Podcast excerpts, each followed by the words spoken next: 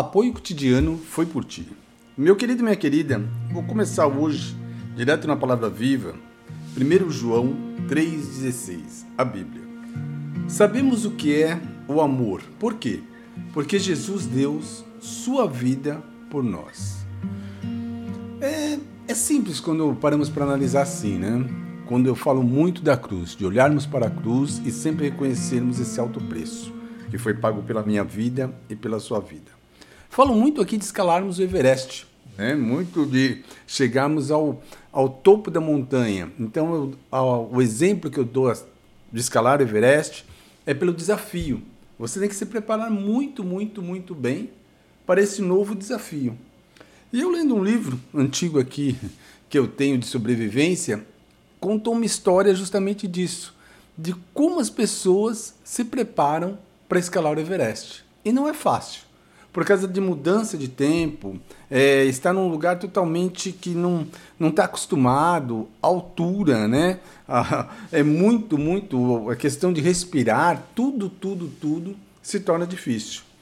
E num grupo treinando já mais ou menos um ano para fazer esse passeio, esse desafio pessoal, no meio da escalada um rapaz que seria o, com certeza todo mundo via ele como ia chegar no topo mesmo do Everest.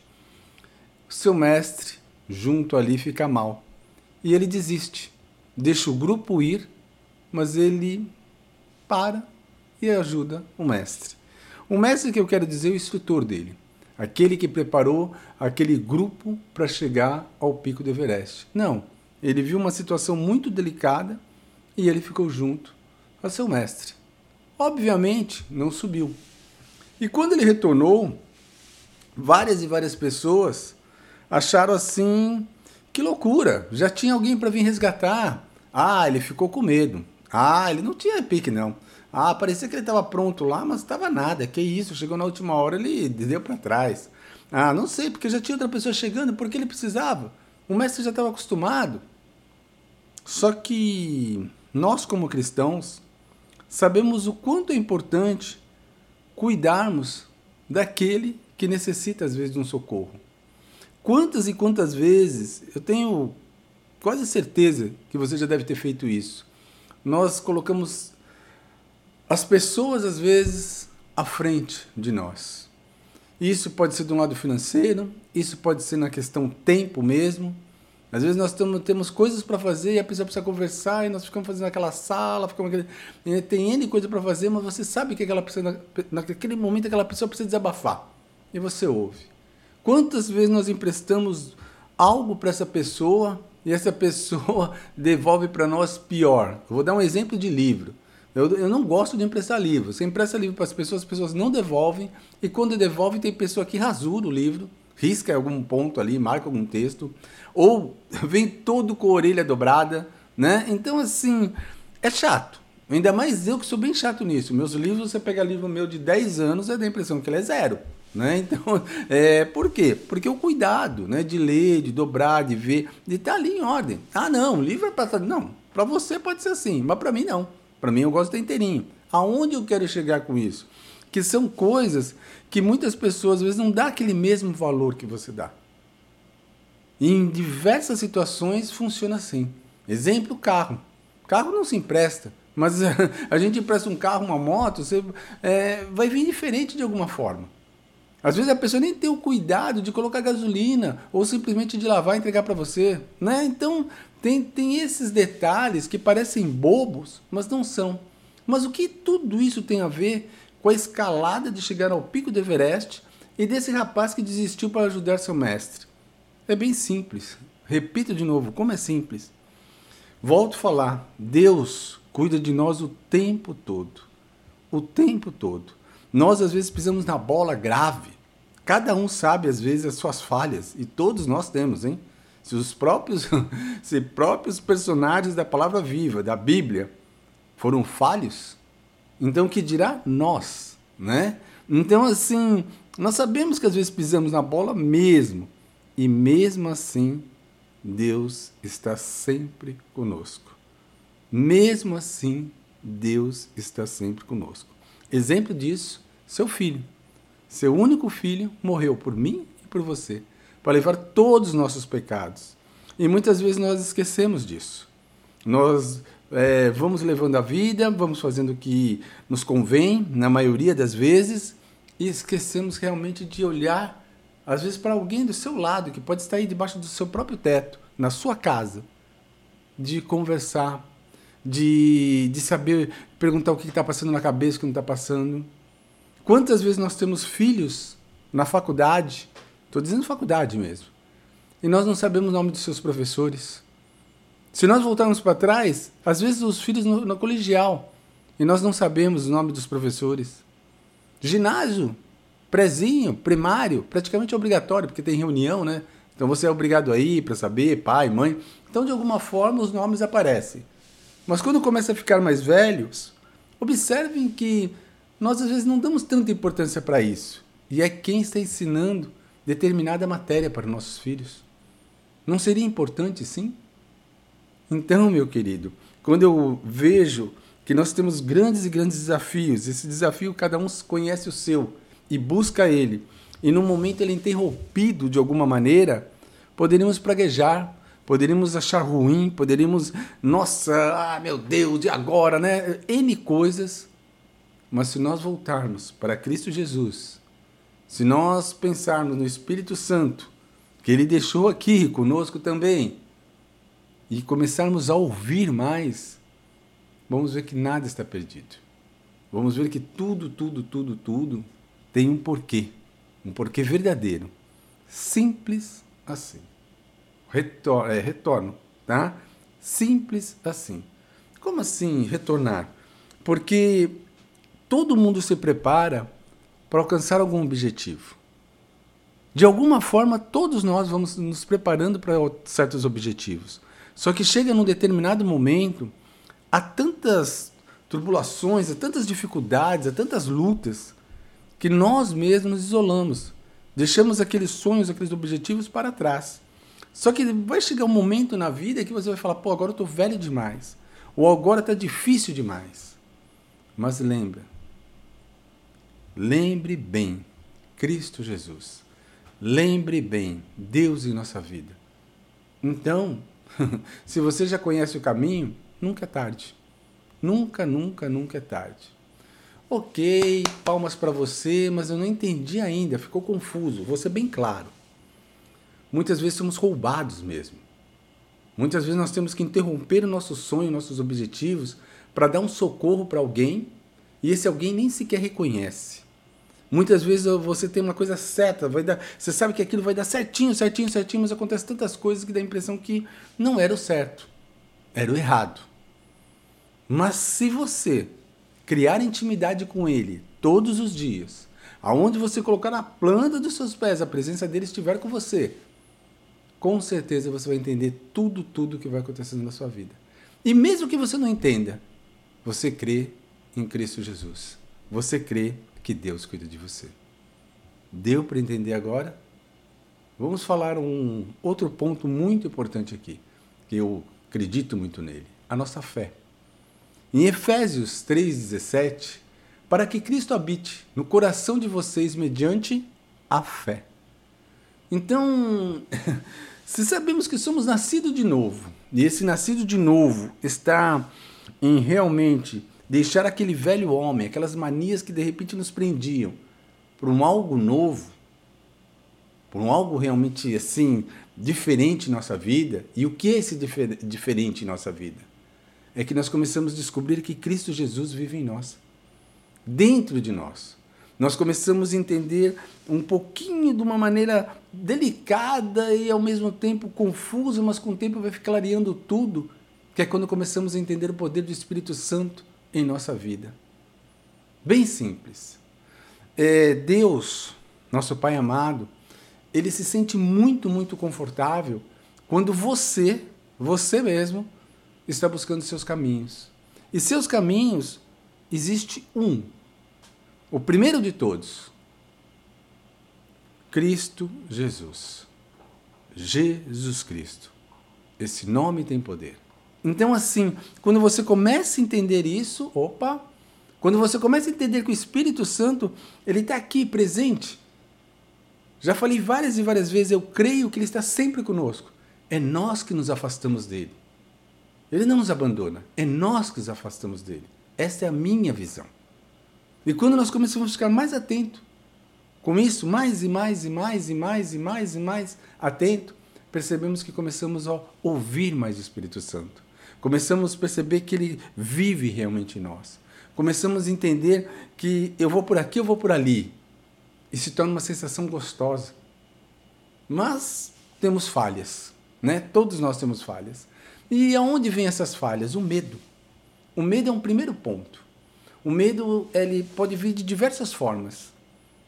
Uma decisão que você tenha que tomar, uma reunião, algo que você tenha que resolver, mudanças reais, mudança que você sabe que pode às vezes mudar sua vida por completo, pode causar medo.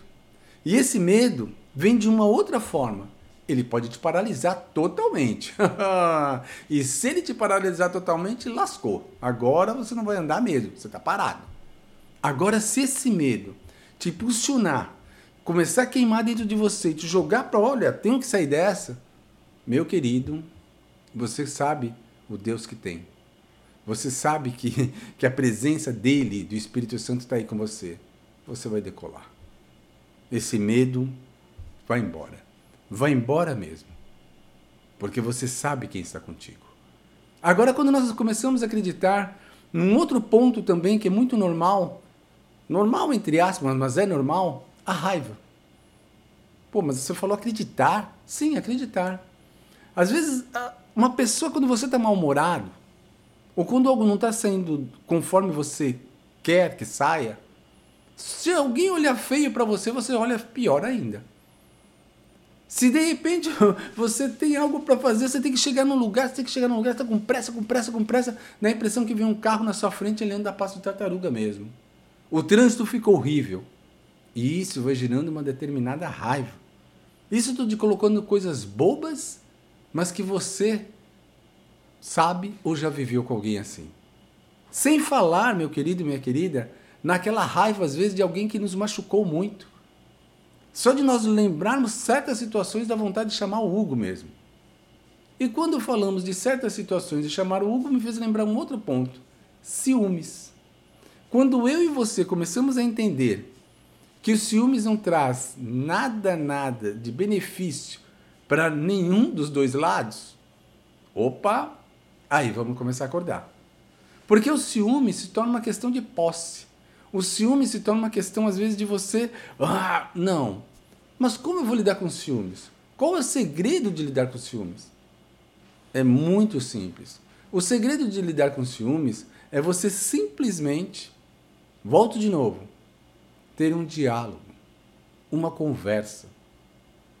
Expor o que você está pensando para essa pessoa. Como o grande segredo de tudo na vida para evitar uma bagunça vem do diálogo. Eu tenho que saber o que o outro pensa e o outro tem que saber o que eu penso. Isso evita tititi, isso evita situações de, sabe, cada um de um lado. Pode evitar várias e várias complicações futuras. E um outro detalhe também muito importante: evite pessoas que ficam murmurando demais, que fofocam demais, que reclamam demais. Isso é um atraso muito grande na nossa vida, sim.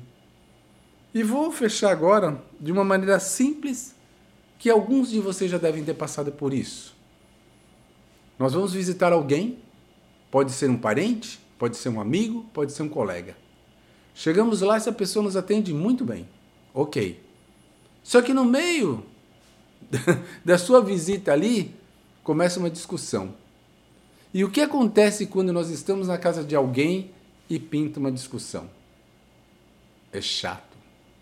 Como é chato. Porque você vai para o lado A ou vai para o lado B? Meu pai terreno, meu pai Álvaro, quando era vivo, ele falava: é, não se mete a colher em discussão dos outros. Ou seja, a gente não sabe o que está acontecendo, está vendo? Né? Não vai deixar se matar. Mas se você está ali, você sabe o quanto é desagradável. O quanto é desagradável. As pessoas, às vezes, elas são assaltadas na nossa frente, elas são às vezes espancadas na nossa frente. E o que acontece? Muitas e muitas vezes nós não paramos de jeito nenhum para quê? para dar uma atenção para essa pessoa. Você faz o quê? Você pega, você sai correndo. Eu vou ficar lá, vou apanhar também, eu vou ficar lá, vou levar um tiro. É normal as pessoas simplesmente fugirem. Elas não ficam, às vezes, elas têm medo. Elas têm medo. E tem o pior ainda, aquela pessoa que fica ali filmando ainda e não faz nada. Então, quando nós estamos na casa de alguém e estamos numa situação tão delicada, como é desconfortável. Então imagina Deus habitando em nós, Espírito Santo conosco e nós não agindo como um cristão deve agir. Nós não tendo uma conduta que agrada ao Senhor.